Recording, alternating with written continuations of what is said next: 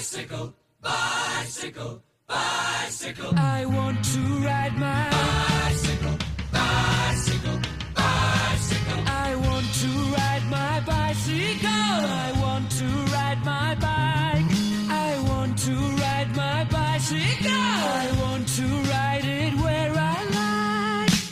El 31 de octubre de 1978 tuvo lugar la que quedó en la historia como la fiesta más grande del rock and roll. Queen celebraba el lanzamiento de su disco Jazz en el Hotel Fairmont de Nueva Orleans con una lista de 400 invitados, que incluía a 80 periodistas especializados de todo el mundo. Eso sí, con una condición, nada de cámaras.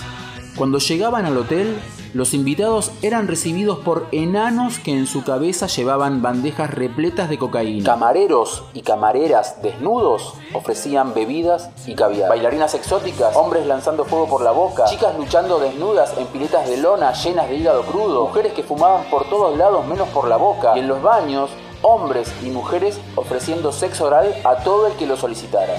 Los cuatro integrantes de Queen miraban todo desde un balcón VIP del que bajaron solo para dar una vuelta en bici por el salón, mientras sonaba el corte de difusión del disco, Carrera de Bicicletas.